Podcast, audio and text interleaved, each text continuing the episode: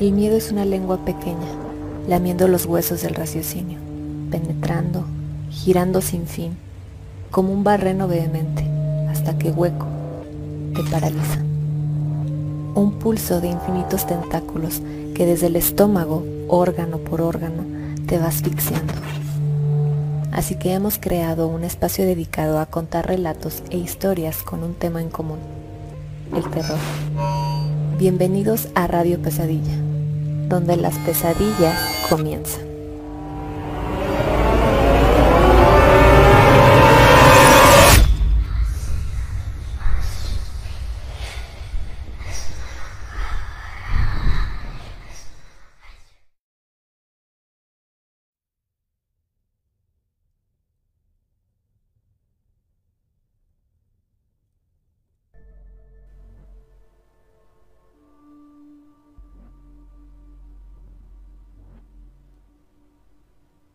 Hola, muy buenas noches. Mi nombre es Alejandra Gómez y estamos aquí una semana más junto con ustedes para un programa más de Radio Pesadilla. Quiero darle la bienvenida a todos los radioescuchas y a quienes ya por ahí se han estado conectando y pedirles su apoyo para que empiecen a compartir la transmisión para que el programa del día de hoy llegue a más de ustedes. Por ahí parece que ya está llegando la gente. Evaristo dice buenas noches Nightmares. Buenas noches Evaristo, vamos comenzando. Quiero darle la bienvenida también a Oscar. Oscar, buenas noches, ¿cómo estás? Buenas noches Ale, eh, me encuentro muy bien, eh, gracias a todos los que estén por ahí, ¿verdad? Eh, para quienes no me conocen, soy Oscar Hernández y pues nada más para recordarles que ya nos pueden escuchar dentro de nuestras diferentes plataformas eh, nos pueden encontrar en Spotify, en YouTube, en iFox, en Google Podcast, ¿verdad? Entonces, si se perdieron el programa o quieren escucharlo durante la semana nuevamente, pues no hay más que ingresar a estas plataformas y buscarnos como Radio Pesadilla y ahí van a encontrar todos los programas pues para que nos disfruten durante la semana. Quiero dar también la bienvenida a mi compañero y amigo Carlos. Buenas noches, Carlos. Muy buenas noches, mi querido Oscar, y sean bienvenidos todos Nightmares a, este nuevo programa de Radio Pesadilla. De hecho, tenemos ya ahí otro comentario de CJCG que dice buenas noches, empecemos. Y Suri RS que nos pone ahí dos manitas con amor y paz. Bienvenidos, bienvenidos, qué bueno que van llegando a esta transmisión. Pues bueno, recordarles también que ya estamos recibiendo sus anécdotas de terror aunque no tengan que ver con el tema que vamos a tratar esta noche. De todas maneras nos las pueden hacer llegar eh, a manera escrita o en forma de un audio eh, por ahí al WhatsApp, el cual eh, el link ya se encuentra anclado en los comentarios. Entonces, para que ustedes nos hagan por ahí el favor de, hacernos llegar alguna historia que tengan y que quieran contarnos aquí a todos igual forma, los que nos escuchan eh, vía podcast, por, cualquiera de las plataformas que ya nos comentó mi hermano Oscar, pues bueno, serían eh, dirigirse al número de WhatsApp 52 618 145 65 55.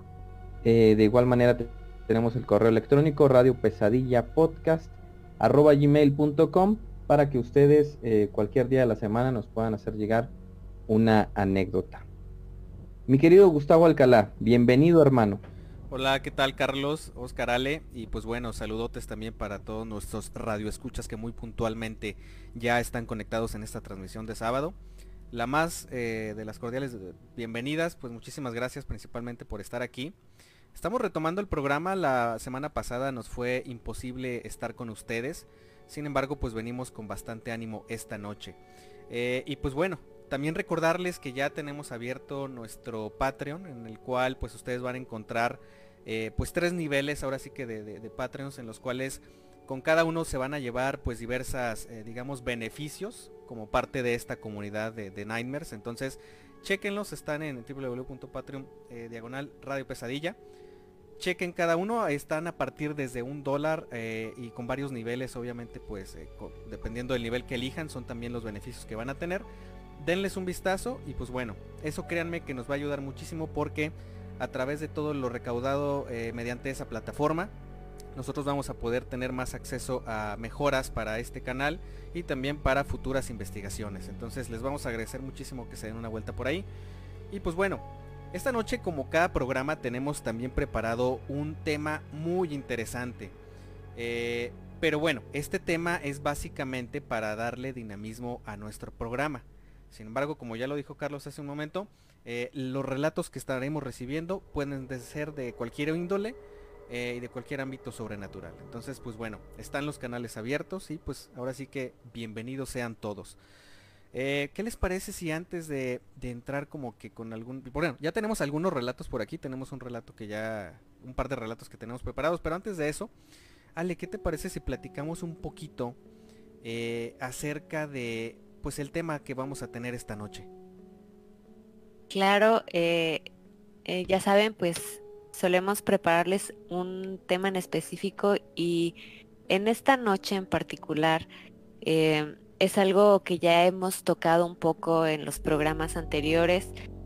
No sé, tal vez eh, en algún momento a, a, todos nos ha pasado, alguno de ustedes ha tenido alguna experiencia donde a lo mejor algún muñeco, algún juguete les ha causado algún tipo de de pesadillas o a lo mejor no exactamente esto, sino eh, algún tipo de, digamos, pensamiento negativo. Inclusive a lo mejor en algún punto creíste, no sé, eh, llegar a pensar que se movió de lugar o, no sé, tú mejor pensaste eh, dejarlo como que fue tu imaginación, solamente fue una idea. Ahora, si bien es cierto que los juguetes es algo importante del crecimiento de un niño o algo eh, que es parte de, la vida de un niño, sí eh, también pueden llegar a convertirse, como les comento, en una terrible pesadilla. Estos, como anteriormente ya habíamos estado platicando, eh, pueden estarse de alguna manera impregnando o alimentando de la energía del dueño y además también de otra manera pueden inclusive estar siendo preparados para hacer algún tipo de mal.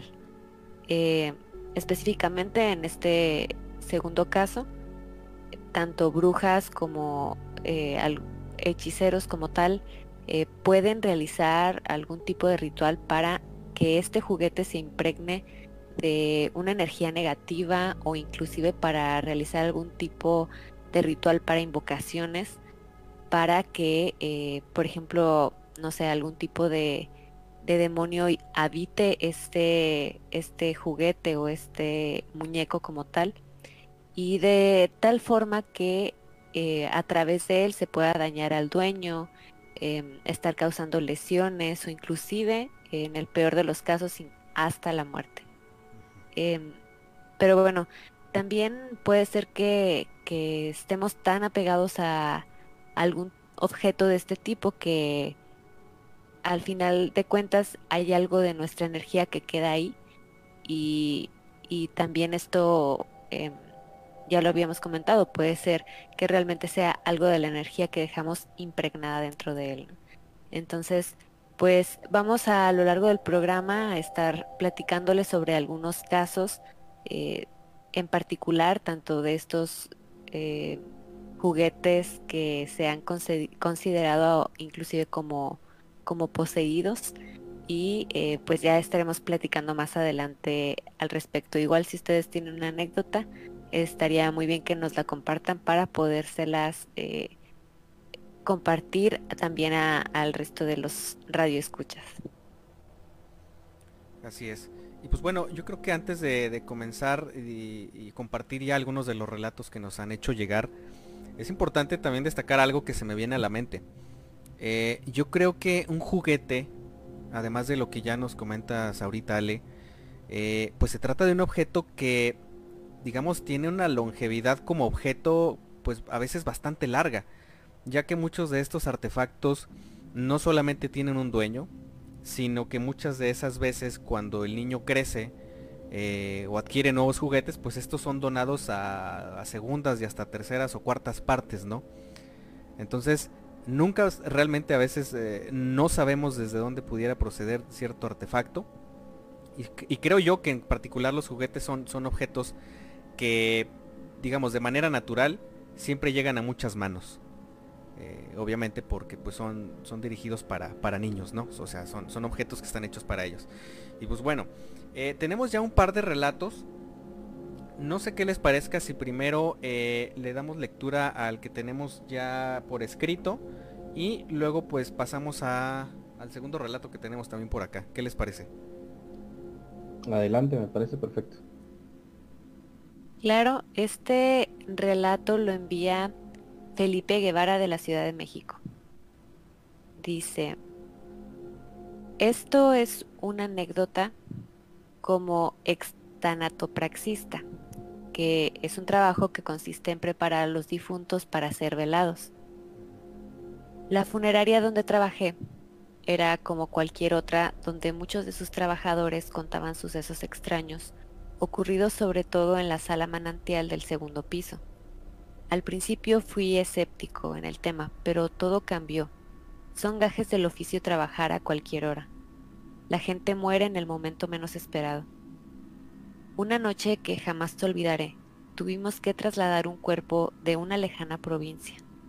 Cabe decir que fue un viaje bastante incómodo como lluvia. Y para variar, la familia fue muy extraña, más de lo habitual, tanto que parecían felices que el cuerpo fuese retirado, retirado de su hogar. Al llegar hicimos los preparativos rutinarios, ropa quirúrgica, guantes, botas, en fin, medidas de seguridad. Me proponía a leer el certificado médico del difunto para estar enterado de las enfermedades que tenía y podrían significar un riesgo, cuando escuché pasos en la segunda planta. Al estar ahí en el cuarto de insumos supuse que mi compañero estaba adquiriendo algún instrumento o líquido que faltaba en la sala de tanatopraxia. Mi sorpresa fue verlo entrar por la puerta de mi derecha, dirigiéndose a mí con un ¿Escuchaste eso? Ambos sabíamos que la funeraria estaba vacía. No había familiares descansando ni cuerpos reposando en las salas de arriba. Soltamos una carcajada para calmar, calmarnos y especulamos con el viento de un gato, tal vez el guardia de la puerta que aprovechó nuestra ausencia para coger algo de arriba. Esto era poco probable. El guardia nocturno era alguien supersticioso y por las noches no salía de su cabina más que para abrir las puertas. Después de un momento incómodo, fuimos a la sala de tanatopraxia, donde esperaba el cuerpo. Siendo aún estudiantes de medicina, nuestro deber era solo extraer líquidos y formalizar el cuerpo. La estética del mismo corría por parte de otro personal que llegaría en la mañana. Tal vez suele engreído, pero este trabajo no es para todos. Las cosas que deben hacerse pueden llegar a ser indigestas y espeluznantes para muchos, estar ensartando tubos en el abdomen, garganta, perforar pulmones, engrapar labios, son solo algunos ejemplos del procedimiento. Solo lo digo para que entiendan que tanto como yo como mi compañero estábamos psicológicamente muy preparados. El cuerpo se hizo especialmente difícil. No solo las máquinas fallaban, la sangre del cuerpo era espesa y oscura como si llevara días muerto, pero el certificado ponía que solo habían pasado 12 horas desde su deceso. El ambiente se hacía pesado, sino que además fue el cuerpo con mayor cantidad de espasmos post-mortem que había visto.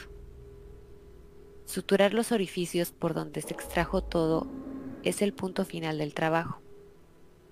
Ya estábamos cansados y soñolientos me percaté que no teníamos hilo de sutura. Miré a mi compañero, significaba que uno tendría que subir a por el hilo. Ahora que lo pienso, ¿qué era peor? ¿Quedarse a solas con el cuerpo o salir a la oscuridad y caminar por los pasillos? Decidimos que yo lavaría los instrumentos mientras él salía. Me di la vuelta al fregadero que se encontraba al otro extremo de la sala cerca de la puerta. Mi compañero o al menos eso creí, me dio unas palmadas en la espalda. y escuché un leve y rápido bueno, me voy. Luego vi por el reflejo de los azulejos cómo salía por la puerta. En eso me di cuenta que un trozo de hilo y aguja estaban entre los productos de limpieza. Me apresuré a sujetarlos y salir de la sala a gritarle, ¡Ey, no te vayas, acá tenemos! Me quedé perplejo cuando mi compañero, que nunca salió de la sala, me dijo, ¿A dónde vas? Tranquilo, solo me quitaba los guantes. Ya voy desesperado. Un frío me recorrió el, el cuerpo. Luego de explicarle por mi asombro, me dijo que él no se había acercado a mí. Y lo que es peor, él pensaba que fui yo quien abrió la puerta y al girarse me vio salir apresurado. Fue una noche extraña, pero no tan extraña como el día. Ya estando todo iluminado y muchas personas trabajando en la funeraria, le pedí a mi jefe si podía ver las grabaciones de esa noche. Cuando al fin encontré la parte, se veía cómo la puerta de la sala se abría sola y una sombra negra abandonaba la sala de tanatopraxia. Segundos después, yo salía con una aguja e hilo en la mano, hablándole a la nada.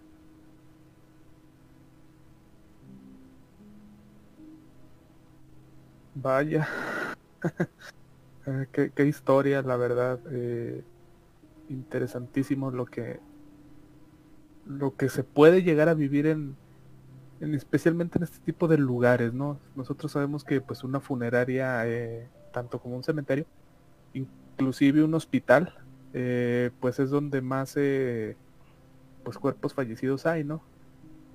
Y, al mismo tiempo donde más eh, pues digamos energía se puede quedar impregnada, ¿no? Porque pues están tratando con muerte. Sí.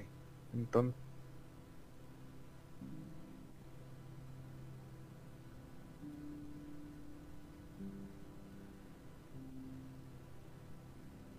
Ok, parece ser que tenemos un detallito técnico con el audio de, Oscar. Vamos a repararlo en un momento.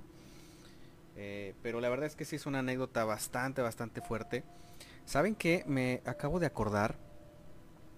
Eh, tengo una conocida, digamos, eh, persona cercana a la familia, la cual se dedica precisamente a realizar este tipo de trabajos.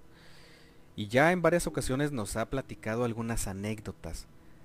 Yo creo que estaría muy interesante en alguna oportunidad invitarla al programa para que nos platique no solo una, sino varias de las eh, situaciones por las que ha, ahora sí que se ha enfrentado en este tipo de trabajos, porque ella lo realiza pues ya de manera eh, pues profesional y a eso se dedica, entonces yo creo que habría mucho que contarnos en, en, digamos, en ese tipo de oficios, ¿no? No sé qué les pareció a ustedes este relato, Ale, Carlos la verdad que bastante tenebroso. Eh, sí me imagino la situación, conociendo los lugares como están y, no sé, simplemente el lugar donde se encuentra son lugares de, de bastante energía, no sé, son muchas cosas. Eh, el hecho de estar preparando ahí cuerpos, eh, ya, ya es bueno, probablemente eh, estas personas ya están acostumbradas, ¿no? A estar trabajando ahí. Sin embargo, sí son, son lugares que, que siento están cargados de mucha energía em, y que como en esta situación, pues le tocó inclusive, no sé, tener el contacto físico como tal y además que tuvieron la oportunidad de, de observarlo a través de las cámaras, yo creo que bastante impactante. Sí, sí, por supuesto.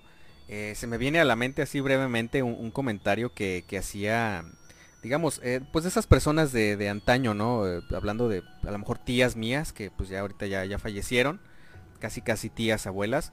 Ellas mencionaban que, digo, a manera de comentario popular, que cuando una persona fallecía, eh, esta persona todavía como que su espíritu se mantenía pues de alguna forma ligado al cuerpo y por lo tanto pues de esta manera pues bueno este espíritu seguía escuchando tanto los lamentos como los lloridos como los sollozos que había en los alrededores no entonces pues imagínense capaz que tienen razón, eh, que capaz que ese comentario tiene toda la razón y pues obviamente que pues estas entidades pueden andar deambulando, eh, digamos, alrededor de su cuerpo, al menos hasta que son eh, como que pues pasados por, pues, pues, no sé, por la ceremonia o la celebración pertinente, ¿no? Entonces, la verdad es que es un, relato bastante interesante. Y tenemos algunos pues, comentarios y saluditos, ¿no? Creo. Creo que por ahí ya regresó Oscar.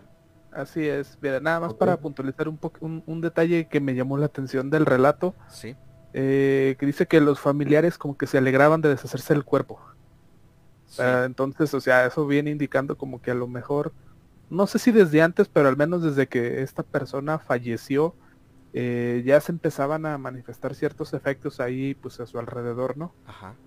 Entonces, eh, digo, no sabemos el trasfondo de la familia ni nada, ¿verdad? Entonces, eh, pero pues no, no, no sabemos a qué se dedicaba esta persona o si tenía ciertos, pues digamos, lazos con, con lo desconocido, ¿no? Con lo oculto, ¿no? Que pudiera haber estado ahí está interfiriendo. Ok, pues sí, totalmente una un punto de vista bastante interesante. Y pues bueno, seguimos continuando con, con esta transmisión. Tenemos ya algunos, algunos saludos ahí acumulados, ¿verdad, Carlos?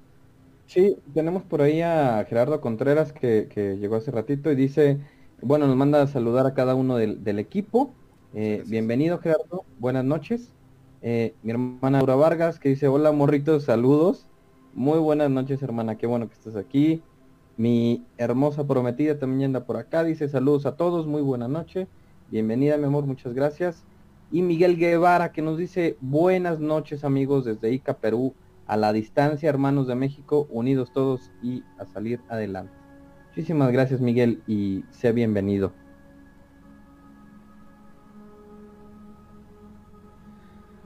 ¿Qué les parece si continuamos ahora sí con los casos de pues de este de este fenómeno hacia los juguetes?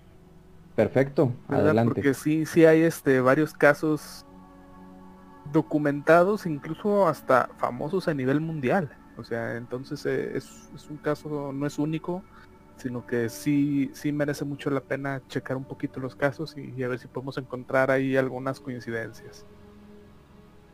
Eh, el primer caso que yo traigo muchachos es de una muñeca eh, que se le conoce como la muñeca pupa, ¿verdad? Y este tipo de muñecas pupas es en realidad la marca, o sea, es el nombre de la muñeca, ¿verdad? Sí no es que la adoptaron y pues le ponen algún nombre, ¿verdad? Como suelen hacer eh, pues los niños, ¿no? Que les regalan una muñeca y pues las tratan como sus hijas y, les ponen algún nombre, ¿no? Para de cariño, ¿no?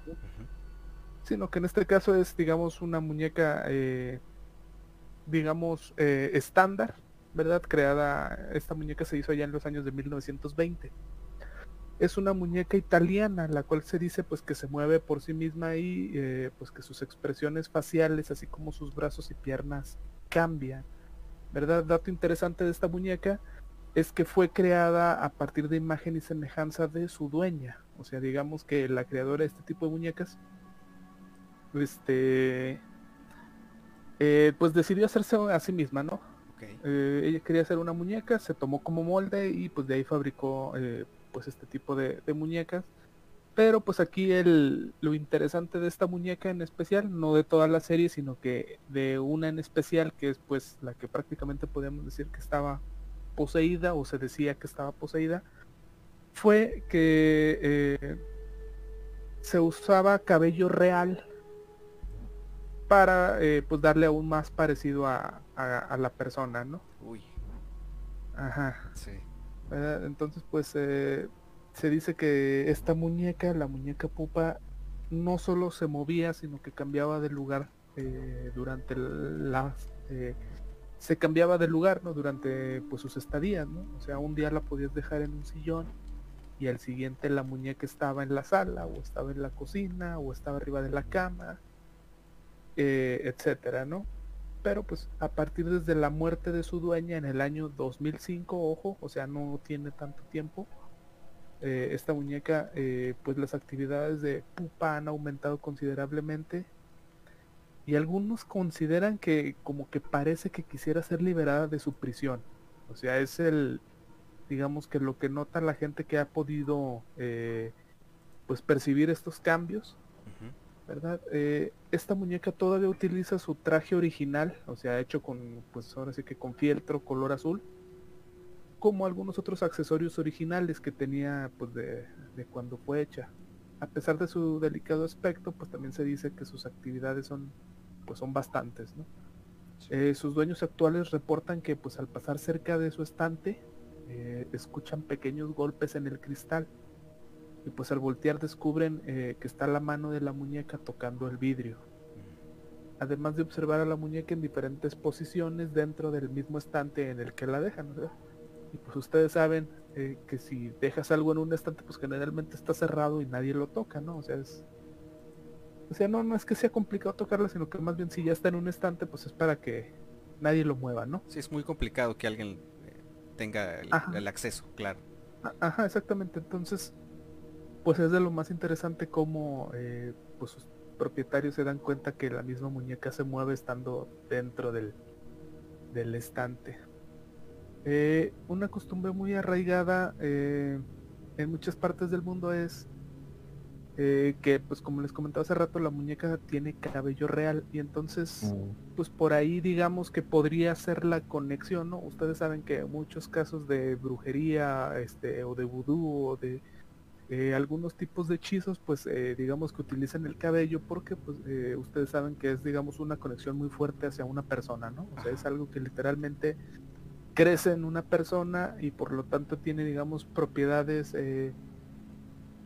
si bien hablando de, de, de, ciencia podría ser ADN, pero pues también podría ser espiritual, ¿no? Claro.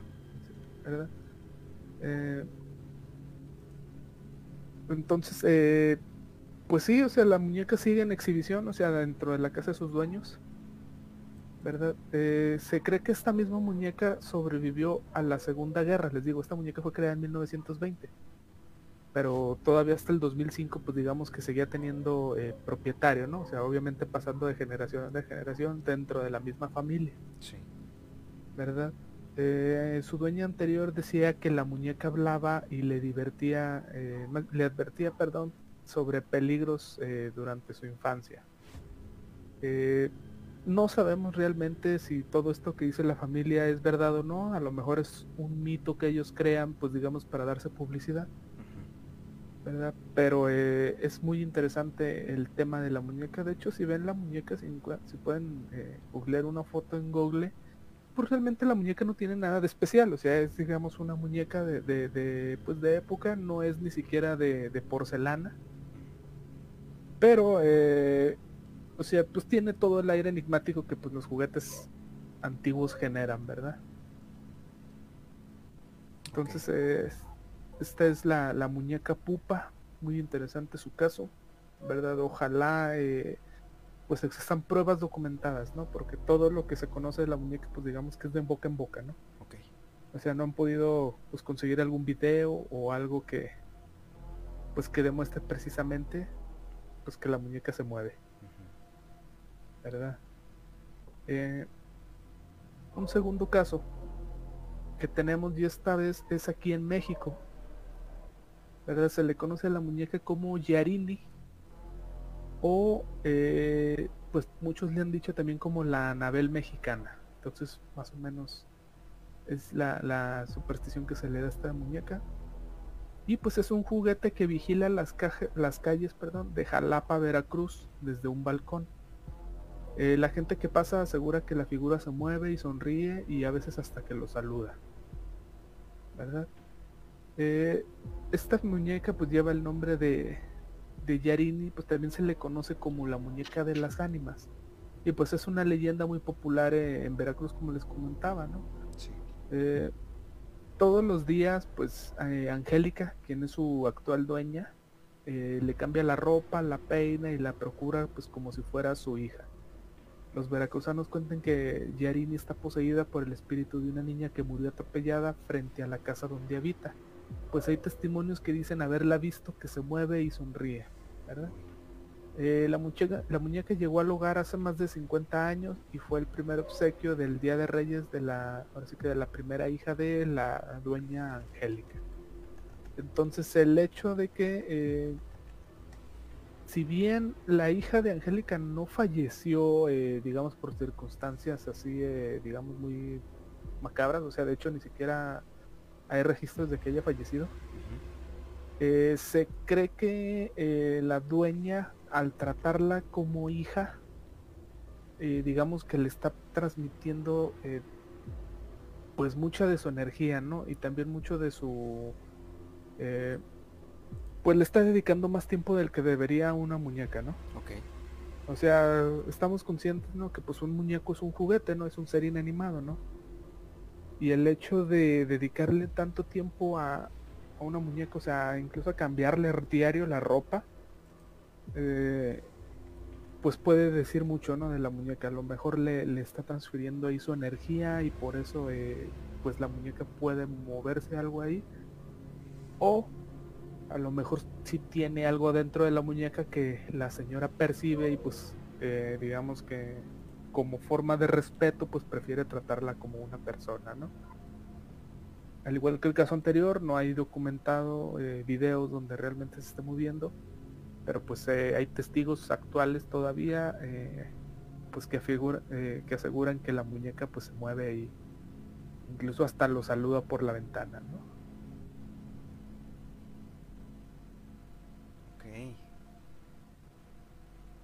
¿Qué opinas, Carlos? Eh, fíjate que la segunda me llamó mucho la atención porque hay varios casos conocidos así en México, ¿eh? o al menos hay un par que sí son bastante nombrados, en el cual la dueña de, cierta muñeca eh, tiene un apego emocional muy fuerte con, ese, pues es un objeto, en realidad es un objeto pero le dan vida como si fuera una, una hija más. Entonces, eh, como dice Oscar, yo también creo que con este tipo de cuidados y de, cariño, de, afecto, van eh, proporcionándole a este juguete cierta energía. Si bien no negativa del todo, pues sí causa eh, cierta reacción pues sí, energética para que vaya, hasta puedan llegar a, moverse un poco, ¿no? Porque hay un caso, ahorita la verdad no recuerdo de dónde es, qué parte de la República, pero hay un caso muy sonado de una señora que también hace caminar su muñeca. Es una muñeca bastante grande, como la mitad de un cuerpo, yo creo que metro, pues yo creo que como un metro. Y, la hace caminar, la toma de la mano y la hace caminar por la calle. Entonces, eh, sí está bien tener cierto apego con nuestras cosas, pero sí, sí un poquito de, ojo y de cuidado porque eh, pudiéramos estarlos alimentando de, energía. Entonces, pues sí, nada más tener un poquito de, precaución con ese, eh, pues con esa cuestión, ¿no? Sí, totalmente. Y, bueno, hay otra cosa que también, digo, hablando del apego, e-, es, importantísimo destacar que muchos investigadores han expuesto ya que, normalmente las entidades que, no pueden encontrar el descanso cuando fallecen, cuando una persona fallece y, nada más no se quiere ir, pues esto resulta de un fuerte apego con alguna persona, eh, con algún objeto o con algún lugar. De tal manera que pues bueno, estas presencias lamentablemente no, no es que no se puedan retirar a, digamos, a la etapa de evolución que le sigue, sino que simple y sencillamente quieren quedarse, ¿no? Eh, hay muchos casos de, personas, de, ya personas mayores, digamos, hacendados de hace muchos años, propietarios de terrenos que pues la verdad es que no, tanto que le tuvieran cariños, pero sí generaron tanto apego con, con esos espacios que cuando tal vez murieron de viejos o murieron por alguna razón, eh, digamos, general, genérica, la que haya sido, pues se, siguen manifestando en esos espacios y en esos terrenos. Y muchas veces son posesivos. Son posesivos con los espacios. Entonces, creo que el apego es algo que siempre debemos de tomar en cuenta como, digamos, una línea a la cual no debemos de cruzar, ni con las personas, ni, ni, con los objetos, ni con los lugares, ¿no? Eh, pero bueno, más adelante tendremos algunos eh, casos más tenemos, tenemos más, más juguetes eh, malditos, como se llama pues el título de esta noche. Eh, pero bueno, antes de continuar, Les recordamos que sigue abierto eh, nuestro número de WhatsApp para que nos puedan hacer llegar todas sus, eh, sus relatos o sus, anécdotas, ya sea a través de, audio o por, por, escrito, como sea más cómodo, cómodo, para ustedes. El link está por ahí anclado en, el chat, pero también pueden enviárnoslo directamente a nuestro número que es 52 618 145 5655. y bueno, pues también está abierto el correo electrónico que es eh, radiopesadillapodcast.gmail.com ¿Y con qué vamos, Carlos? Creo que tenemos relato, ¿verdad? Vamos por relato, sí, así es. Eh, Ale. Eh, sí, este lo envía Miguel desde Ica, Perú. Dice, bueno, no está relacionado con el tema, pero trata de un amigo del trabajo que hacía taxi por las noches. Resulta que una noche pasando por el terminal de buses, hace una carrera a una guapa señorita. Ella, eh, con su vestido y su cartera, lo aborda y le dice, llévame hacia los molinos. Para graficar un poco, los molinos queda como a una media hora de la ciudad. Está en medio de chacras y un río que baña el pueblo. Hay cultivos de algodón, maíz, uvas y rodeado de cerros. Bueno, eran las 12 y 30 de la medianoche y ya casi por llegar a dicho lugar, en un lugar oscuro, ella le dice que se detenga, a lo cual mi amigo le hace caso. Ella abre la puerta y baja, y se va para la parte de atrás. Mi amigo, extrañado por el actuar de ella, la mira por el retrovisor y ve con espanto cómo le salen piernas de cabra a la mujer y de un gran salto se perdió en la oscuridad de los embrios. El taxista extrañado por dicho acontecimiento, pues solo prendió su auto y se fue a gran velocidad, llamando por la radio del vehículo por el hecho que había pasado, el cual le dijeron que no era el único. Wow. Ok. Bastante fuerte, ¿eh? Sí, no, totalmente. O sea, si nos ponemos un poquito en los zapatos de, pues, de, del taxista, del chofer, eh, no solamente, o sea, los choferes tienen que exponerse todos los días a, digamos, a las inclemencias, pues, de, la ciudad donde radican, ¿no? O sea, la inseguridad, a, la violencia y a cuanta cosa, ¿no? Pero, o sea, ya, ya toparse con algo de este, de este nivel, porque ya esta es una manifestación eh, totalmente explícita, totalmente visual, o sea, no, no lo imaginó, o sea, no fue como algo tenue, sino que fue un contacto muy directo. Eh, oigan, y la verdad es que creo que creo que mucho he escuchado yo, no sé, tal, inclusive yo creo que también todos nuestros radioescuchas han escuchado muchas historias acerca de, de estos seres, ¿no? Como que de alguna manera eh, tienen a, a, veces los pies eh, como disparejos, ¿no? Tal vez un pie es de humano, tal vez el otro es como de gallo. He, llegado a escuchar algunas anécdotas así. Hay otros que dicen que uno, una, un pie es como si fuera una pezuña, ¿no? Como de, de vaca o, de cabra. Y esto lo creo que lo relacionan, bueno, al menos aquí en México lo relacionan muchísimo con el demonio, ¿no? Con el diablo. Eh, hay varias leyendas, hay varias anécdotas que, que, que mencionan precisamente a pues una entidad similar. Eh, de hecho aquí, bueno, aquí, aquí en Durango, en, nuestra ciudad hay una, hay una, pues es una especie de, creo que sería como leyenda. Pues es una leyenda. Es una leyenda, ¿verdad? De, creo que es la del baile, ¿verdad, Oscar? Correcto. Igual estaría interesante compartirla, no sé si quieran compartirla de, una vez, digo ahorita que salió ese tema. Y que, pues de esta manera pues dejamos para el siguiente bloque eh, el audio que tenemos también preparado con una, con una muy interesante anécdota. Así es, eh, para no hacerlo muy largo, la leyenda realmente es corta, o sea, muy muy corta. Sí. Eh, transcurre en lo que viene siendo Halloween, en las fechas de Halloween. Eh, pues hay una muchacha, no recuerdo el nombre, pues que ella tenía ganas de irse a una fiesta en un, digamos, antes llamado pues discoteca, ¿no? Muy famosa de aquí en la ciudad de, Durango, llamada Cyclones. Eh, pues porque era normal, ¿no? O sea, era joven, iba a haber Halloween, iba a haber fiesta, entonces pues ella quería ir a, pues a bailar, a pasarla bien, ¿no? Sí. eh, donde sus padres pues le dicen que no, que no puede ir, ¿verdad? Porque pues en Halloween es cuando el diablo pues anda suelto, ¿verdad? Entonces pues la muchacha eh, pues decide desobedecerlos y entonces en una forma de pues de rebeldía se escapa y pues termina acudiendo a la fiesta, ¿no? Entonces pues es la fiesta, hay mucha gente disfrazada, hay mucha gente bailando, este, todos tomando, etcétera, ¿no? Eh, estando ya entrada a la fiesta, pues ella termina bailando con un, pues con un joven, ¿verdad? De muy atractivo, eh, bien parecido, eh, iba vestido elegante, llevaba algún antifaz, digo, pues a fin de cuentas era Halloween, ¿verdad? Este, empiezan a platicar, se llevan bien, este, terminan, pues ahora sí que todo el resto de la noche eh, bailando juntos, ¿verdad? Y pues donde empieza, digamos, la gente a a darse cuenta que algo no anda bien, ¿no? Porque pues empiezan eh, como que a sospechar, o más bien a darse cuenta de que algo no anda bien con esta persona, con este hombre con el que la chava está bailando.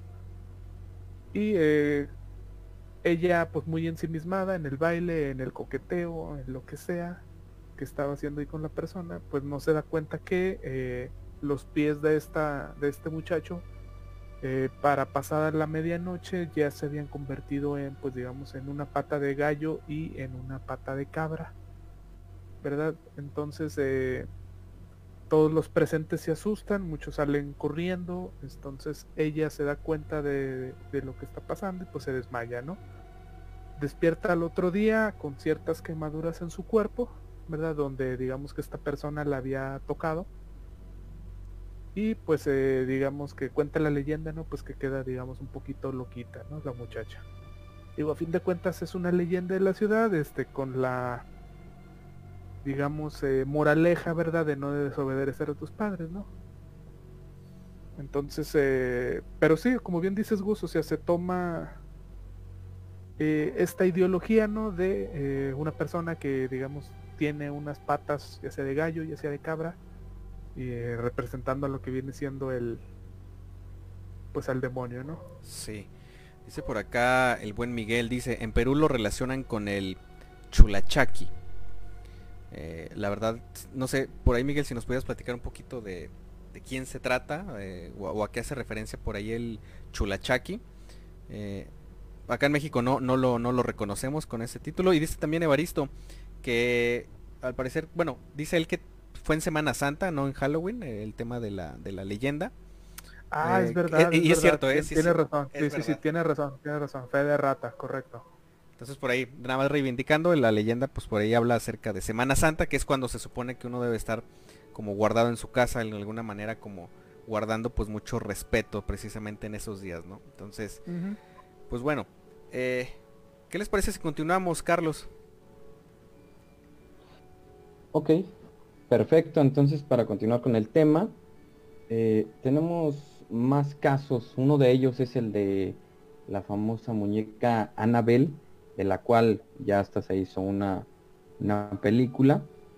Y eh, actualmente se encuentra esta muñeca en el Museo de lo Oculto de los Warren, que está ubicado en Connecticut, Estados Unidos.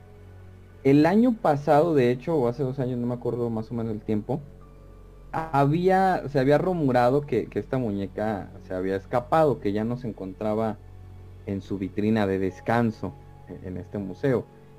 Eh, posteriormente salió por ahí a, desmentir el hecho y, a mostrar video del, mismo. Un yerno de los fallecidos Warren, quien es eh, actualmente el encargado del museo, salió a desmentir esta noticia mostrando eh, obviamente la muñeca ahí en su vitrina.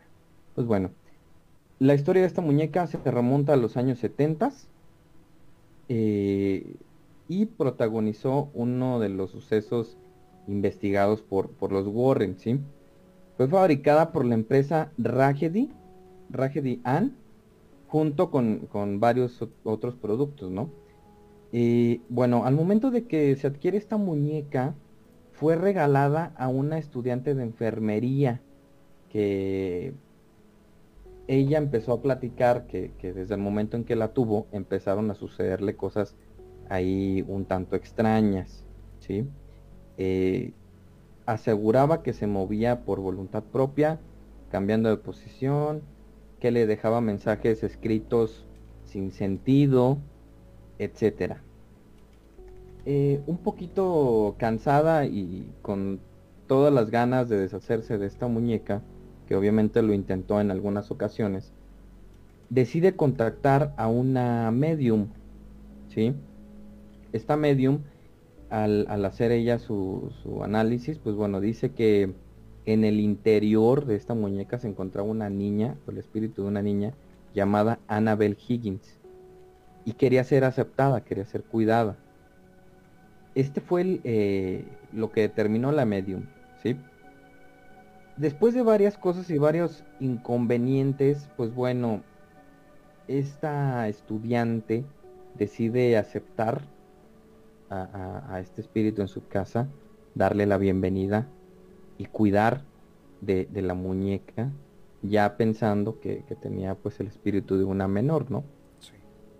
Eh, con este hecho las cosas comienzan a empeorar más. Ella creyó que, aceptándola y, y, protegiéndola todo iba a mejorar y ocurrió totalmente lo contrario, ¿no?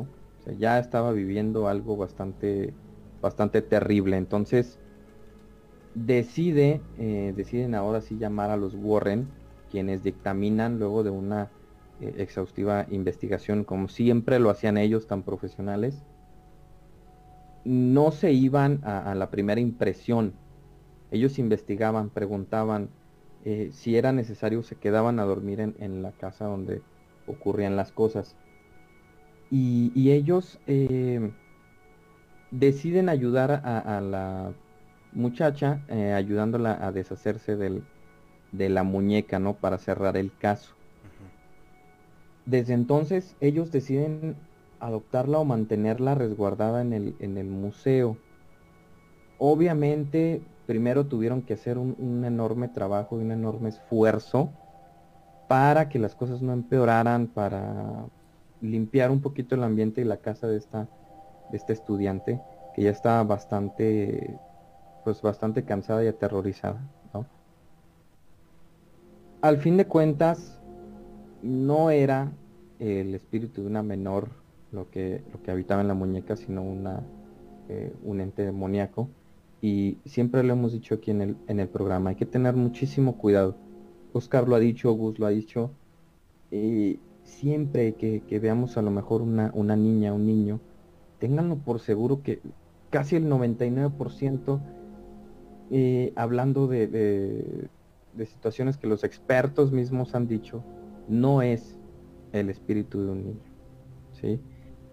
Obviamente eh, las entidades bajas siempre van a buscar la manera de acercarse con nosotros con la mejor cara posible para darles entrada y posteriormente pues llevar a cabo sus eh, pues sus intenciones verdaderas, ¿no? ¿Qué les parece este caso, muchachos? Es un caso eh, muy conocido, la verdad, como bien dices, hasta películas tienen, pero siempre está esa inquietud, ¿no? esa sensación de querer saber más sobre esta muñeca por lo mismo de lo popular que es y, o sea, de que estamos de acuerdo de cuando ya más de una, dos, tres personas afirman eh, que pasa algo raro ahí, es porque eh, pues verdaderamente algo anda ahí por ahí merodeando. Sí, totalmente. Y, y, la verdad es que yo creo que no hay mayor apoyo a un caso que, que digamos que el fenómeno se repita con diferentes grupos, ¿no? Eh, a lo largo de, ya varios programas hemos mencionado algunos casos de diferentes fenómenos en los cuales pues un fenómeno eh, le ocurre únicamente tal vez a, un grupo pequeño de personas o tal vez a una sola persona. Pero ya cuando esta situación se presenta a lo largo de los años con, muchas más, yo creo que eso eh, le da muchísima validez a este tipo de casos. Y, a mí me, me causa mucha mucha como inquietud el, hecho de que la muñeca en sí es bonita, o sea, es una muñeca, digamos, visualmente, eh, pues que no tiene nada como desagradable realmente. Sí, exactamente. O sea, es una muñeca eh, pues, de trapo bonita, no tiene nada como fuera de lo común. Pero, eh, simple y sencillamente, eh, al ver imágenes de esta muñeca tras una vitrina sellada con, con, con algunos, digamos, simbologías especiales para que esté, digamos, más aislada, al menos energéticamente, eso ya como que genera un contraste tremendo y, da, da, una muy mala sensación, la verdad. Eh, en, a lo largo de estos casos, obviamente estamos hablando de juguetes y, creo que eso es lo que tiene como de, de enervante este tema, al menos para mí, no sé si para los radioescuchas también sea similar, porque son objetos tan, tan inofensivos a la vista, pero que tras de, digamos, esa imagen eh, primaria que generan como de un simple objeto, un simple juguete, pues puede haber cosas bastante oscuras, ¿no? Y, creo que es el mejor escondite. Eh, hace, hace algunas semanas eh, estaba platicando con, un, viejo amigo mío me decía, eh, estamos salió este tema precisamente. Decía, oye, pero ¿por qué, qué, interés tendría una entidad negativa en, esconderse detrás de un objeto de este tipo? No puede hacer nada. Mm, no puede como que, no es un cuerpo, no, no puede moverse, no puede hacer nada. Y yo le digo, pues Seguramente porque es el mejor escondite que puede haber. Eh, en manos de un, juguete, en manos de un niño, eh, si el niño te dice, oye, se movió, no le vas a creer. O si ves el juguete, no te va a hacer esa sensación, no te va a generar esa sensación como de riesgo y por lo tanto no le vas a tomar como que la seriedad. Entonces creo yo que es un excelente escondite. Pero bueno, es únicamente una opinión. Carlos, creo que tenemos otro caso, ¿verdad? Tenemos un caso más que es de otro muñeco también bastante famoso ya en este tipo de, ámbito. Y es el muñeco Robert. El muñeco Robert, pues bueno, data de, principios de 1900. Ya, ya tiene más de 100 años este muñeco en existencia. E, es un muñeco eh, también más o menos como que pareciera ser como de trapo, es muy bonito a la vista también. Tiene eh, un traje de, marinero blanco y trae un animalito eh, en su regazo, ¿no? Eh, es un muñeco bonito, entonces este muñeco fue comprado por un por un señor que se lo regaló a su nieto por por su cumpleaños, ¿sí? Su dueño original fue eh, Otto. Y pues bueno, vivía en, Florida, ¿no? Recibió este muñeco como regalo, más o menos mide tres pies de altura. Y pues ya dije más o menos las características. Lo que comenzó a ocurrir con, este muñeco Robert fue que el niño eh, comenzó a decir a sus padres que este pues que le decía cosas eh, el muñeco, ¿no? y se le encontraba constantemente hablando con su amigo imaginario. Pues obviamente al principio los padres no le tomaron mucha importancia, pero ya con el tiempo y con la constancia de estos sucesos, pues comenzaron a, a preocuparse ahora sí en verdad, ¿no? Cuando se decía que cuando el niño no estaba en su casa, eh, que salía y que dejaba por, cualquier cosa el juguete, eh, este era visto asomándose por las ventanas, como si tuviera la capacidad eh, para moverse por voluntad propia. Se asomaba por las ventanas. Se llegó un tiempo en que, pues bueno, empezaron a ocurrir otras, otras situaciones con este muñeco eh, se despertaba bastante asustado Otto por las noches. Y, pues la situación preocupó mucho a los padres, ¿no? Decidieron eh, como escondérselo y quitárselo de alguna forma y quedó olvidado en el ático. Y ahí se quedó, ahí se quedó el muñeco. ¿Qué pasa? La casa donde habitaba esta familia eh, se vende y dejan al muñeco ahí. ¿sí? Se les quedó olvidado. La nueva familia que habita la casa dio con este muñeco y, la niña eh, que lo tuvo afirmaba que, pues también le daba bastante terror y gritaba por las noches, gritaba muy asustada por las noches. eh, alegando que el muñeco trataba de matarla. Entonces, esto ya era una situación bastante crítica en la cual tú dices, oye, pues es que mi hija está muy mal, yo la estoy viendo muy mal, me está diciendo esto, pues hay que hacer algo, ¿no? Estoy, o sea, ya la preocupación rebasaba los límites. Sí. Pues bueno, este muñeco eh, se lo, fueron, eh, ahora sí que eh, se fue yendo de mano en mano y actualmente se encuentra en, en el Museo de Key West. ¿sí? Y, bueno, este muñeco era trasladado casi anualmente a la oficina de correos y aduana cada octubre. O sea, estuvo en constante movimiento hasta que llegó a un, a un museo porque de plano dijeron, nadie quiere tenerlo, algo extraño está pasando con él. No se sabe a ciencia cierta eh, qué tipo de, ente lo habite pero muy seguramente eh, es algo es algo negativo y de mucho pues de mucho cuidado, ¿no? Así es. También si no mal recuerdo, este muñeco fue como la inspiración para las películas de Chucky. Efectivamente. ¿Verdad? Así es. Y si este muñeco fue. Fíjate, me, nomás de imaginarlo, este se, me enchina la piel, o sea, el hecho, incluso nada más de que salgas de casa y que voltees este muñeco en la ventana viéndote. Sí. Sí, claro. está Muy, muy creepy, la verdad. Y siento que a diferencia de la muñeca Anabel, no se me hace tan, tan bonito este. O sea, la cara que tiene, está muy sencillo, está muy sencillo. Sí. Pero no se me hace tampoco tan como que eh, si lo veo sí me da miedo, pues.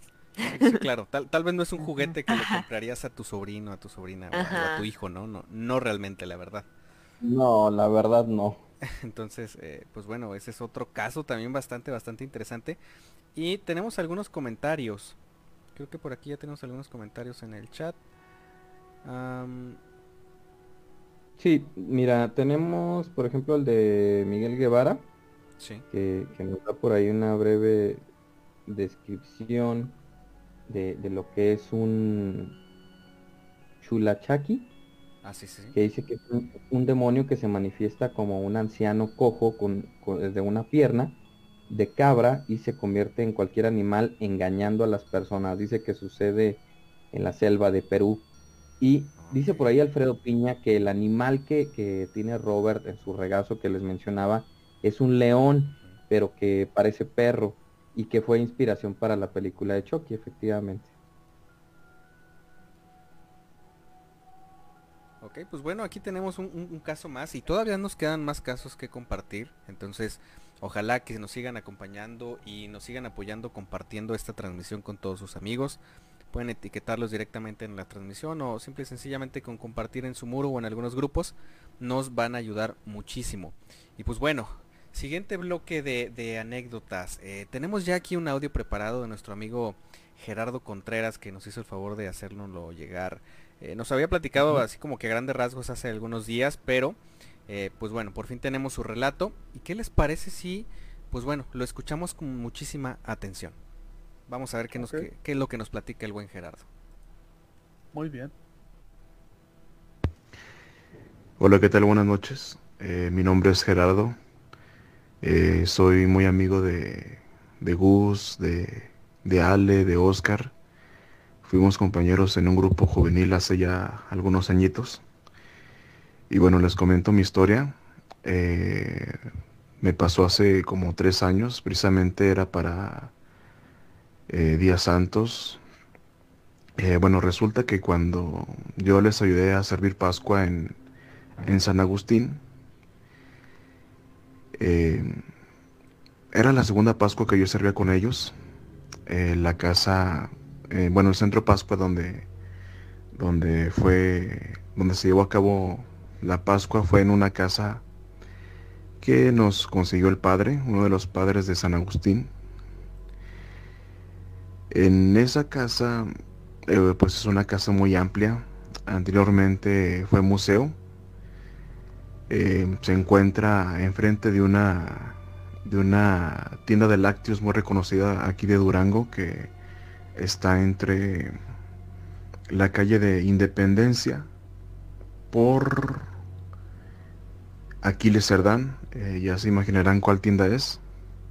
Bueno, resulta que pues esta casa es una casa muy amplia, es una casa que pues eh, se asemeja a las casas antiguas que había en el centro histórico de la ciudad. En esta casa, pues, como les comento, fue museo anteriormente. Eh, desconocemos los propietarios originales de esta casa. Y por la ubicación, pues es una, una casa bastante antigua, ¿no? O sea, por ende tiene muchas historias que ocultar. Resulta que en la madrugada de del viernes para amanecer el sábado, perdón, eran como las 2 o 3 de la mañana.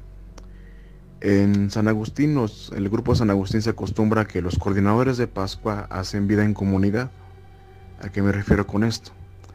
Eh, vida en comunidad es quedarse a dormir mm, los puros coordinadores para hacer junta del recuento de lo que pasó durante el día. Eh, llegó un punto en que todos nos quedamos en silencio y se escuchó un grito. Un grito de una mujer, pero no era un grito así exagerado como los audios de la llorona o como audios de brujas o fantasmas. No, era un grito muy lleno de dolor, muy lastimero. O sea, era un grito muy, muy tétrico, muy fúnebre que eh, Desconozco si haya sido en la casa o si haya sido en la siguiente casa, en la casa de al lado o no sé. Pero sí se escuchó muy cerca de la casa.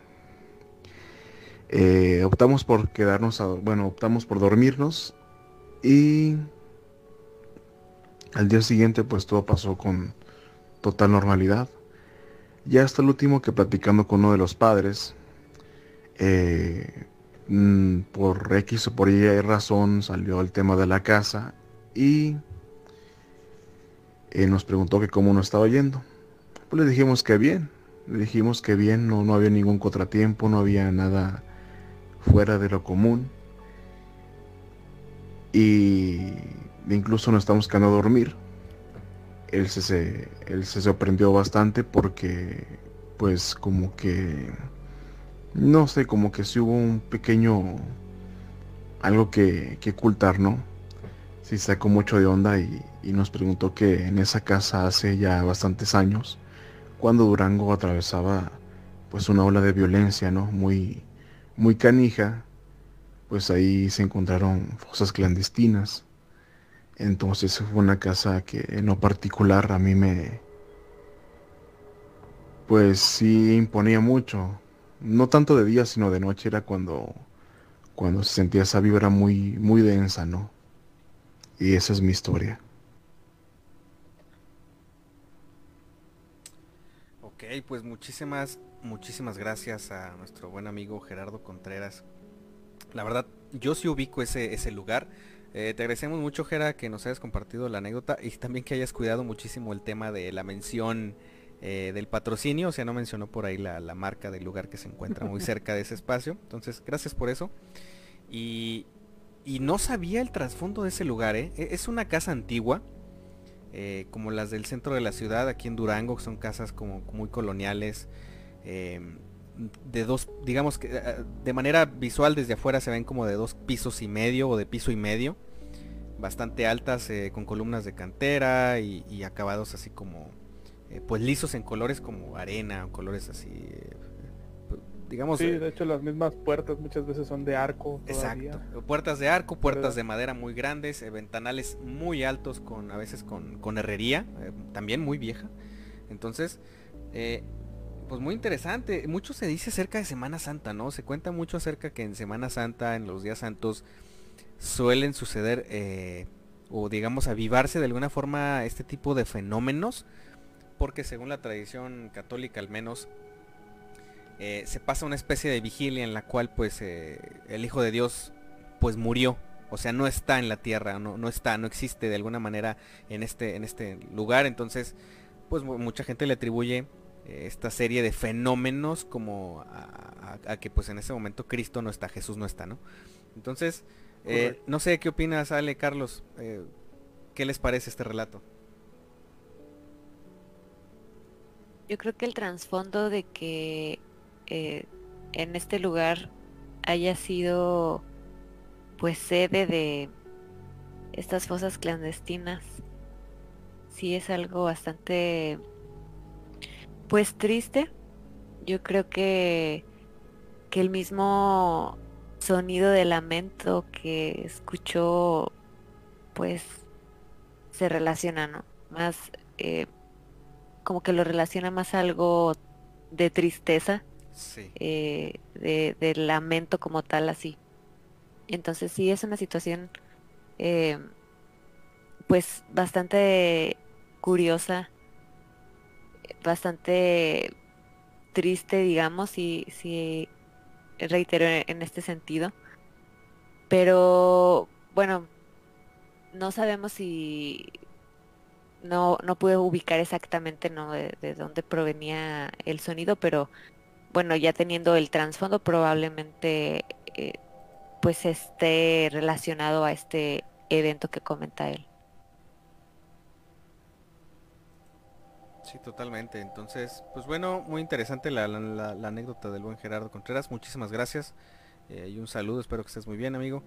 Y pues bueno, vamos a continuar con más. Tenemos más saludos, ¿verdad, Carlos? Tenemos más comentarios, perdón.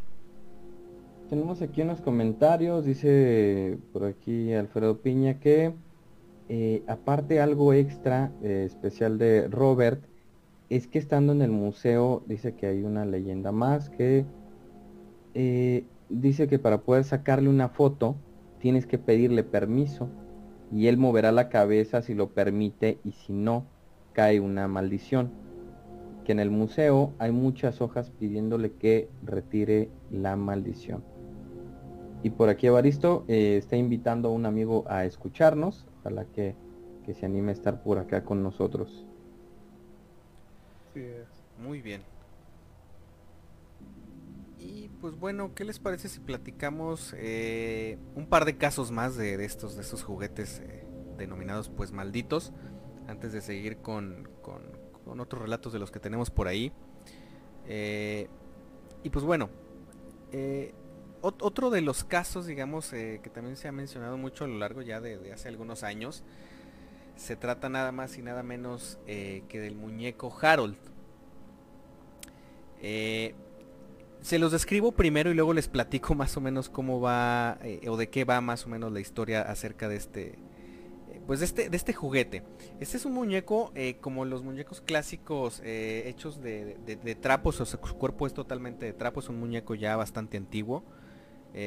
pero tanto sus brazos como piernas y la cabeza son de un material, digamos, más frágil.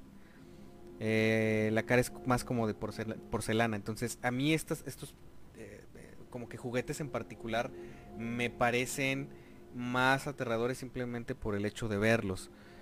Eh, y si te fijas, eh, o sea, si buscan a, Harold, o sea, la verdad da miedo nomás de verlo. Sí, sí, sí. E, este, este es un juguete que ya como que rompe todo, como que...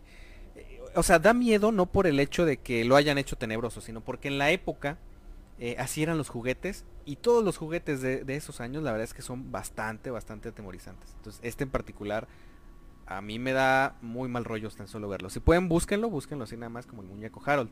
Y pues bueno, hablando un poquito de la historia así de, este, este juguete, eh, pues este juguete fue comprado en un tianguis, o sea, de esos como como pequeños, no sé si en otras partes de, de, donde nos escuchen, no, no, no, ubiquen la palabra tianguis, pues como una especie de mercado, ¿no?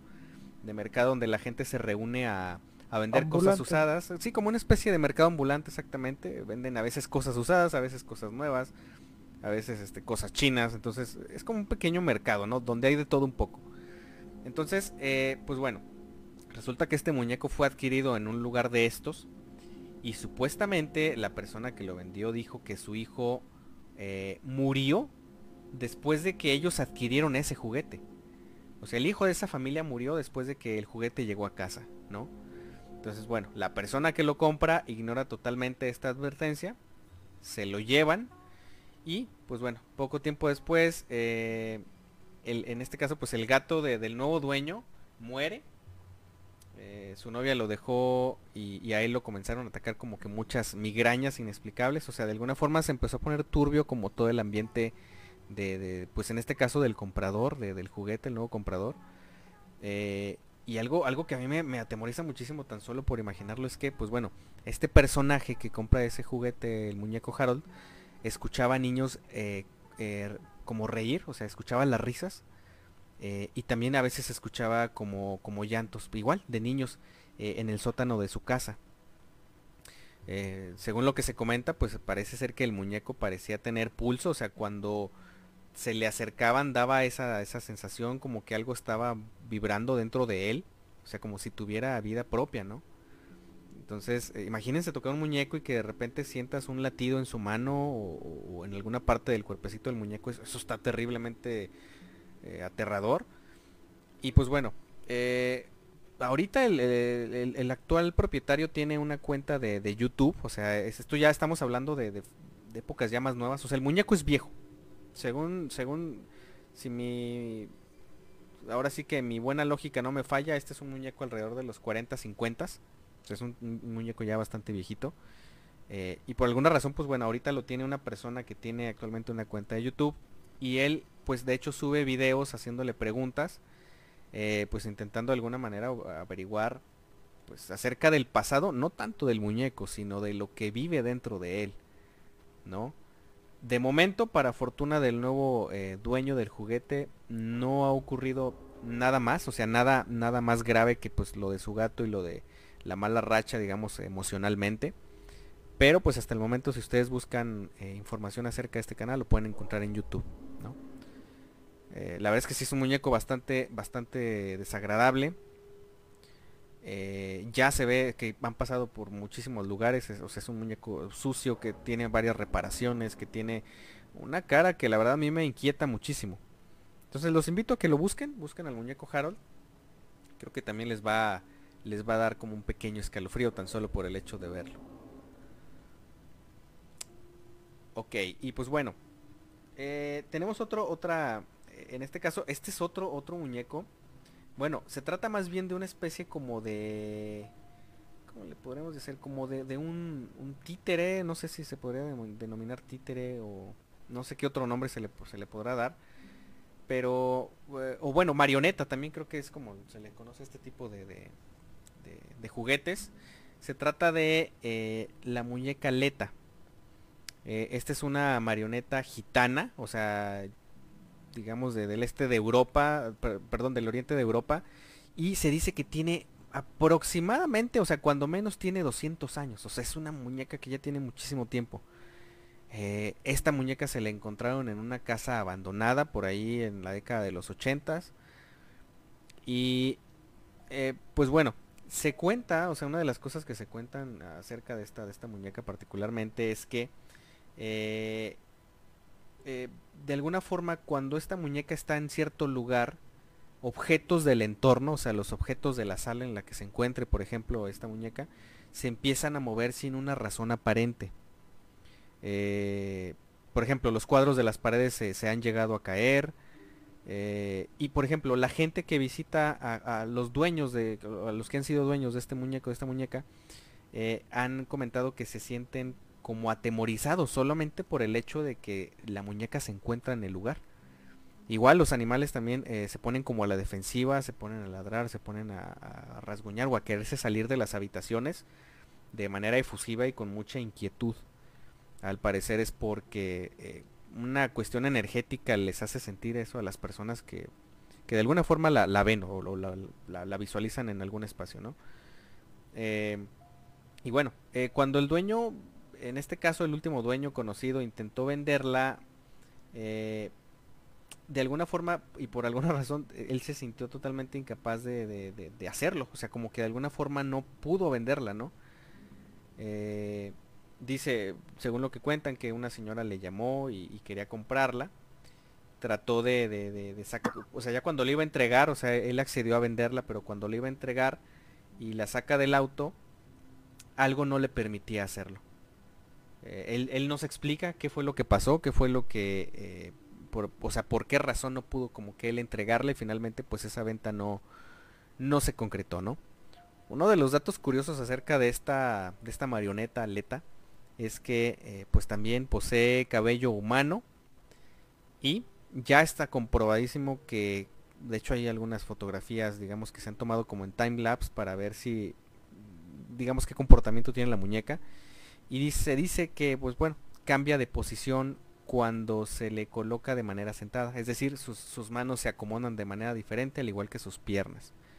Eh, entonces esta también, la verdad es que digo, a comparación de los otros eh, juguetes de los que hemos platicado, este a mí en lo particular me da todavía más temor, porque prácticamente tiene características de, un, de un, gitano, eh, ropa de gitano, el atuendo, la cara es bastante, bastante eh, como similar a la de un troll o de alguna especie de criaturas de estas como gnomos o duendes.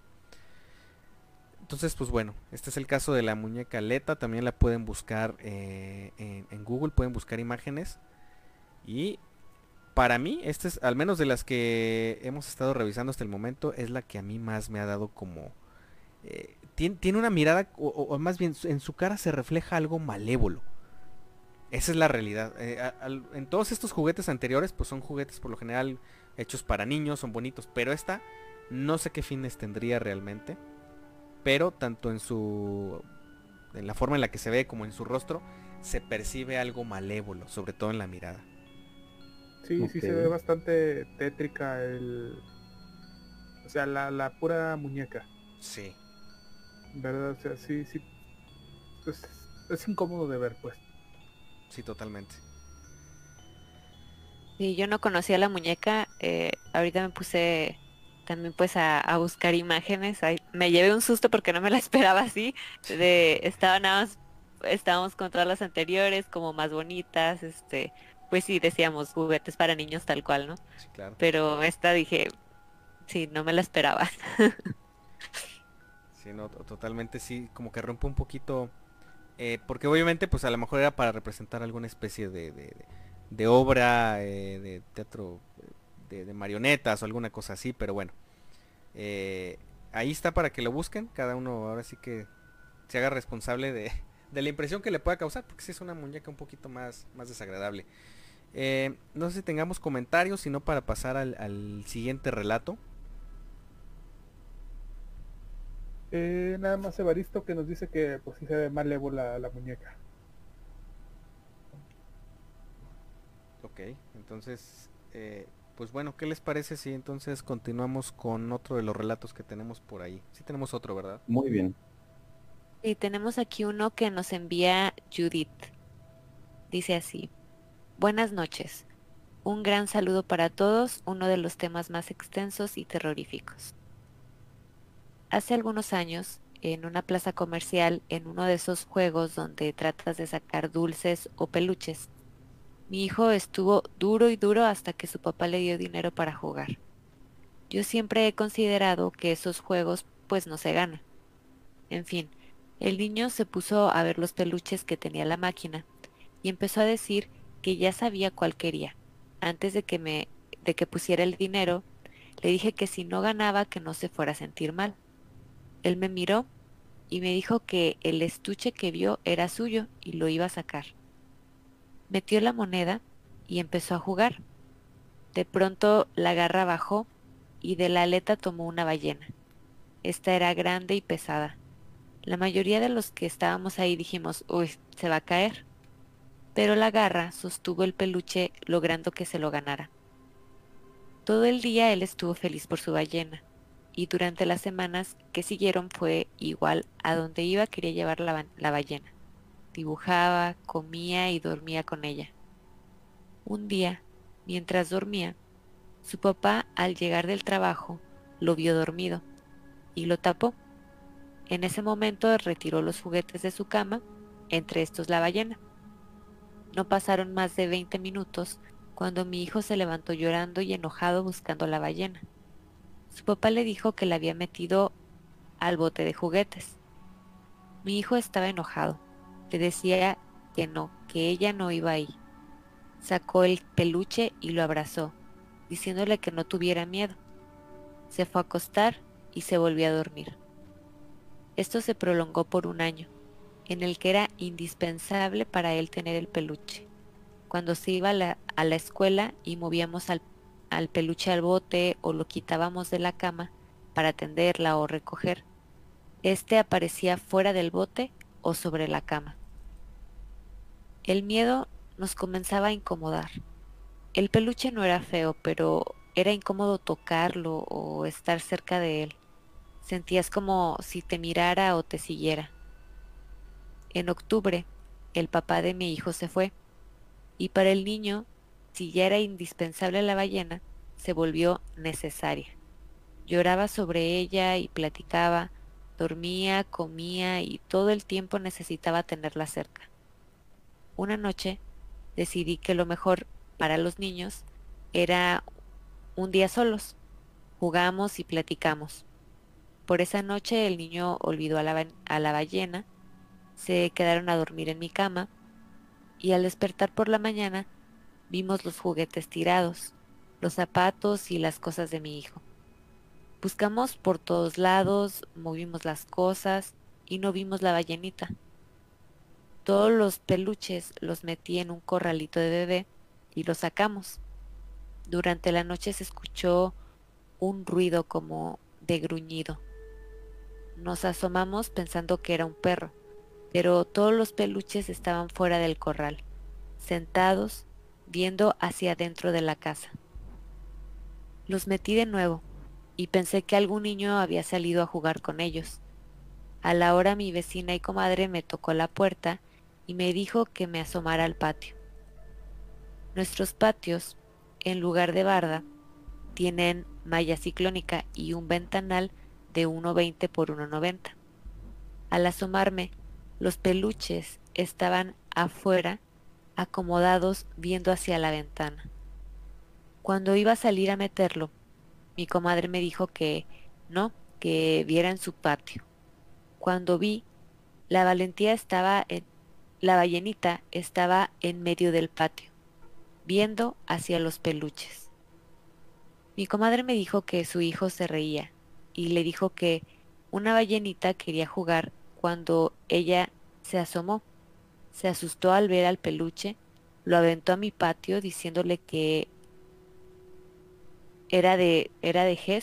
Su hijo se rió y le dijo, quiere jugar contigo. Cuando se asomó la ballenita, estaba justo en la ventana. Ella lo aventó de nuevo y al salir a decirme, su hijo le dijo, ya regresó a jugar. Ella cerró la ventana y un vecino nos ayudó a recoger todos los peluches. Hizo una fogata y echó y quemó los peluches, incluyendo la, incluyendo la ballena. Le echó sal, canela y alcohol de caña. Nos pidió no salir de la casa y puso una línea en toda la entrada de la casa como con un polvo de sal y ladrillo rojo molido.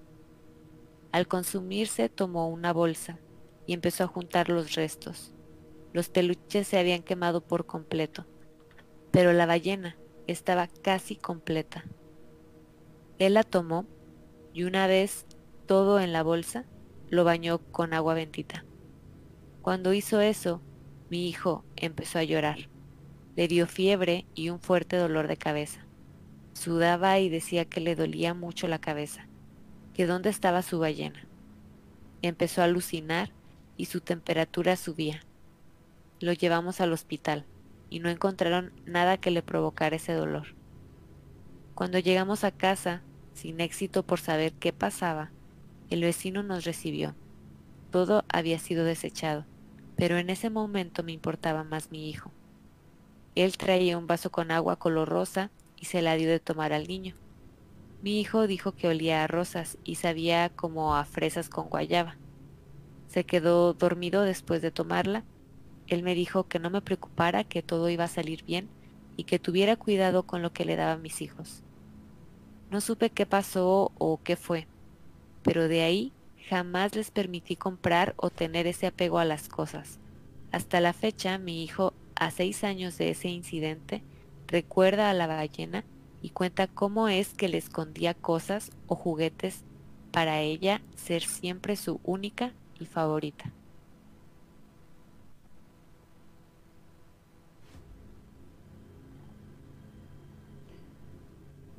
Ok, ok, ok.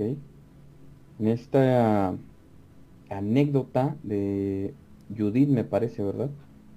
Así es. Y podemos imaginarnos bastante claro el daño que, puede hacer este apego incontrolable, ¿no? Ya a un, a un juguete, a una figura, o un muñeco. Y es que, por ejemplo, en este caso, no es que hayan preparado el, juguete y luego lo hayan colocado aquí, sino que, como ya lo hemos estado diciendo desde el principio, se va llenando de, nosotros, se va impregnando de nuestra energía.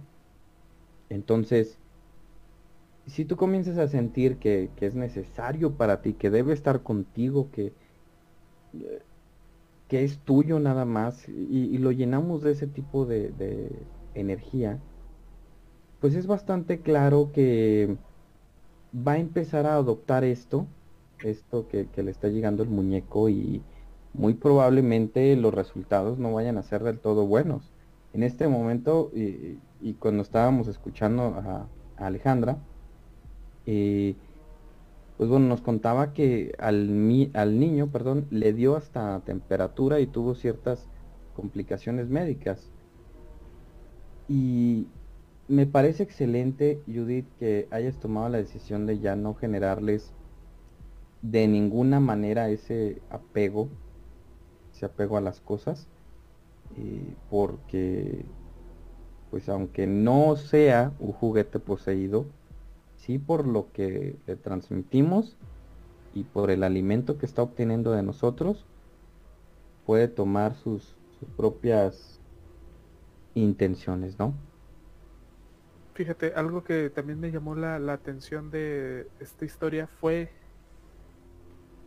que el niño desde un principio antes de, obtener el, juguete eh, dijo que, eh, que la ballena era de él. Sí. Y se lo ganó, o sea, no sé si el primer intento, pero al menos sí se la ganó la ballena este, jugando pues estos juegos que casi casi son de trampa, ¿no? Porque pues todos hemos jugado a las maquinitas, ¿no? De la garra.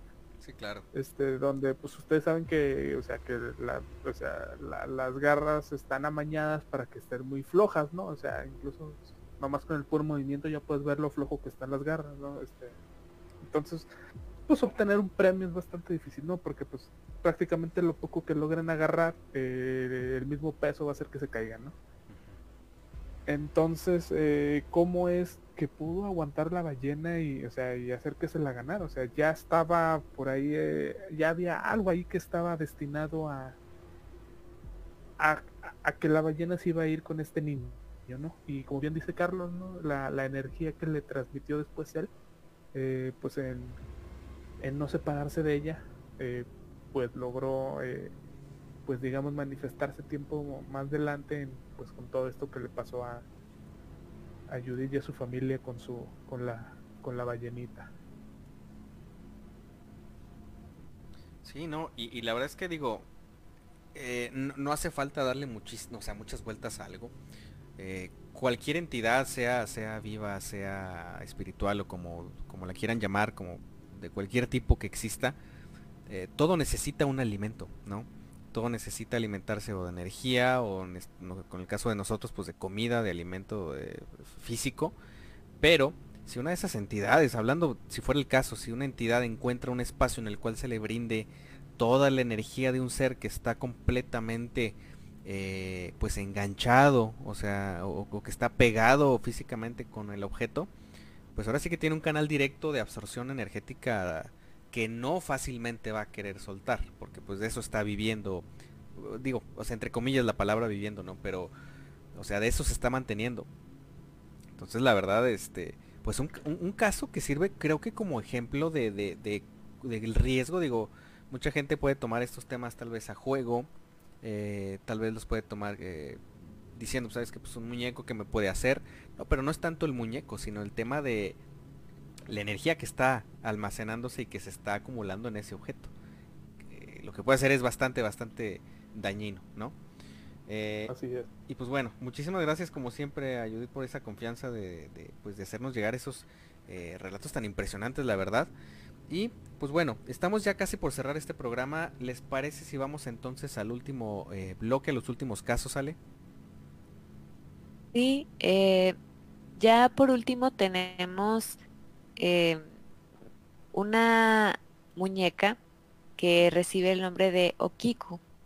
Esta muñeca em, es, como se imaginarán por el nombre de, Japón, y era bastante popular porque tiene una particularidad en especial, que es que aparentemente su cabello tiene la capacidad de crecer. Eh, originalmente esta muñeca eh, se compró para, para una niña a quien le gustó muchísimo la muñeca y precisamente solía jugar con ella prácticamente todos los días. Tras un año de la adquisición de la muñeca, desafortunadamente la niña muere, eh, aparentemente por complicaciones de, un, de una enfermedad respiratoria.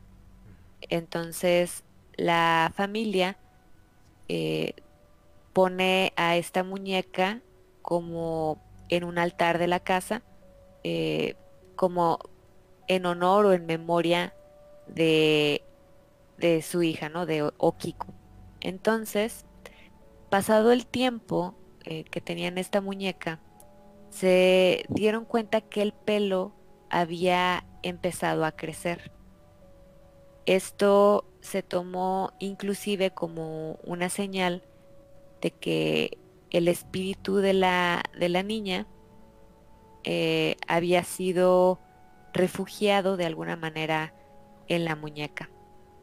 Eh, este hecho de, de que le crece el pelo a la muñeca pues es algo que llama bastante la atención y de hecho la muñeca se trasladó desde, desde 1938 al templo de Manenki para que la gente pueda visitarla.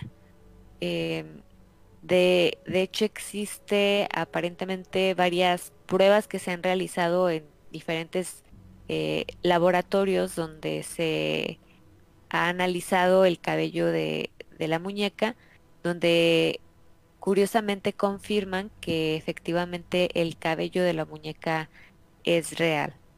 Entonces, realmente nadie ha sido capaz de explicar por completo por qué el pelo de la muñeca sigue creciendo. Eh, pero les digo, aparentemente sí han llegado a la conclusión de que es eh, cabello real. Y la muñeca está también pues es bastante bonita a mi punto de vista. Eh, más o menos mide unos 40 centímetros aproximadamente, vestida con un kimono eh, unos ojos negros. Este, igualmente los invitamos a que, a que busquen la imagen de la muñeca. Em, pero sí, aquí eh, también un caso bastante curioso, ¿no? y es bonita la muñeca, es cierto. Es, es muy bonita. Em, aquí, a diferencia del resto de las historias, no, no no siento que sea tanto algo tenebroso, siento que es algo un poco más curioso. Eh, no comentan, no sé, que haya pasado sucesos negativos respecto a esta muñeca, sí, solamente algo extraño con, con esto del crecimiento del cabello.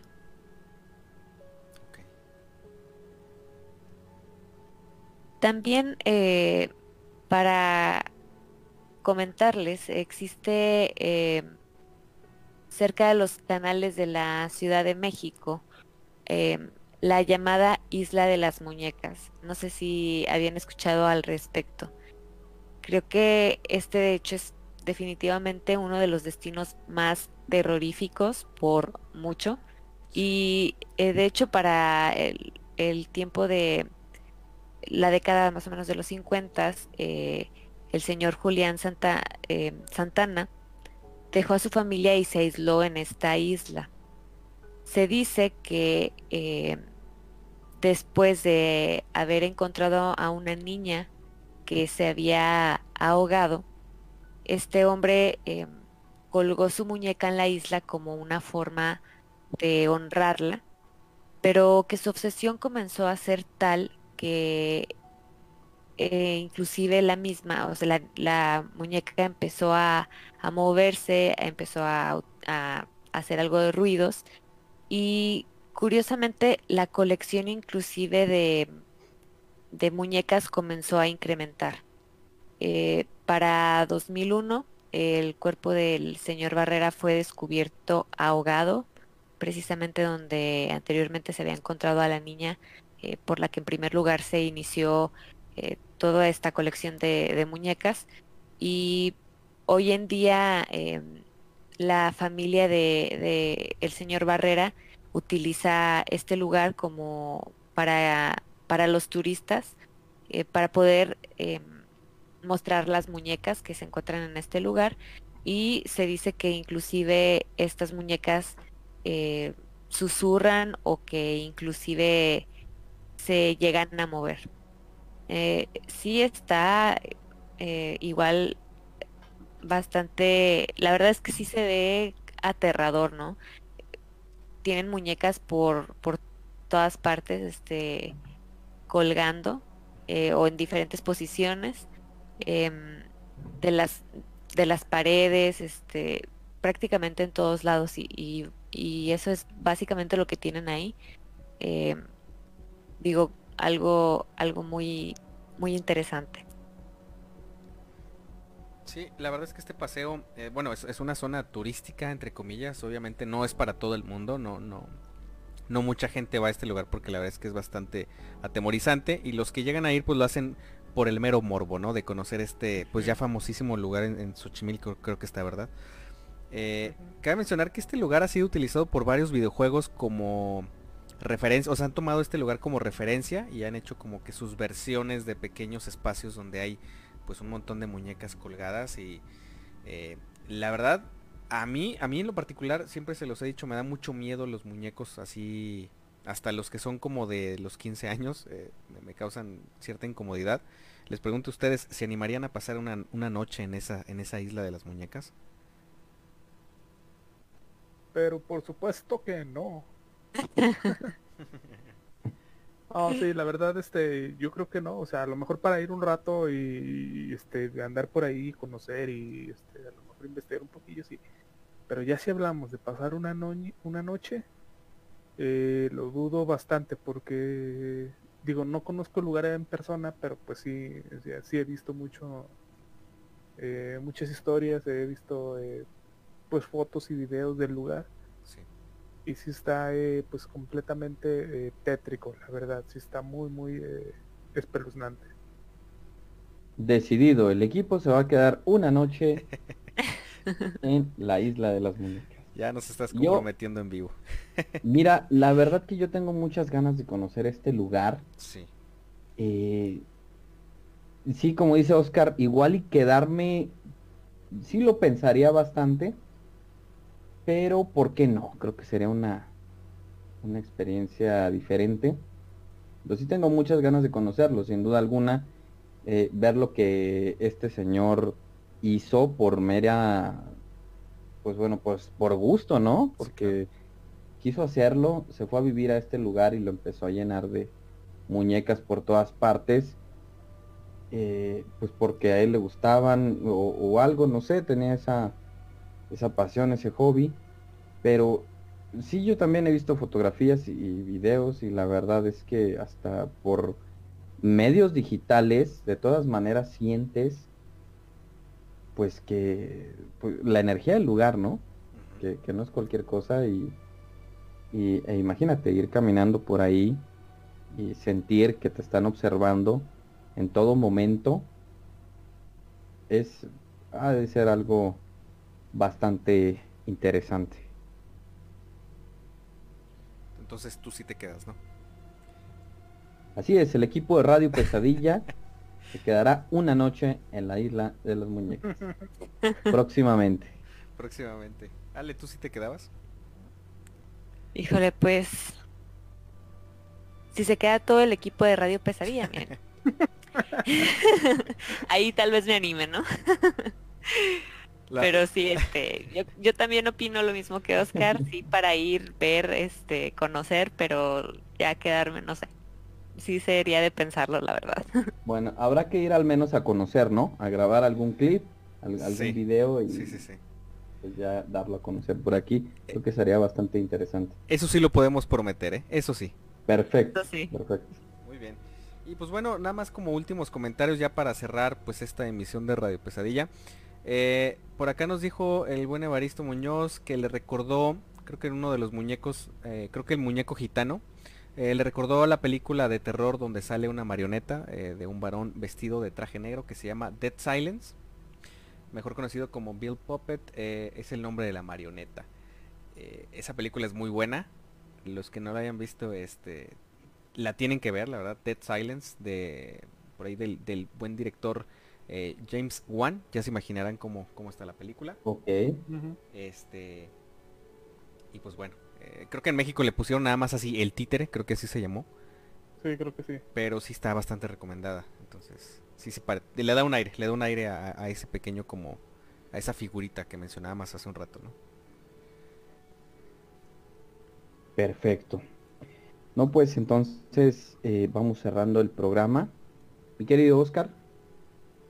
Eh, claro que sí, nada más agradecer a toda la gente que pues que se quedó hasta estas horas, ¿verdad? Eh, escuchando el programa, mandando sus historias, pues haciendo todo lo, lo que nos gusta hacer en este programa, ¿no? Que es platicar y descubrir y pues relatar historias tenebrosas, ¿no? Eh, yo me despido, soy Oscar Hernández, muchas gracias a todos los que nos siguen. Y nada más recordarles que durante la semana ustedes pueden mandarnos eh, igual de igual forma sus relatos eh, al WhatsApp con el número 618 145 5655 repito 618 145 5655 o al correo electrónico radio pesadilla podcast arroba gmail.com Carlos.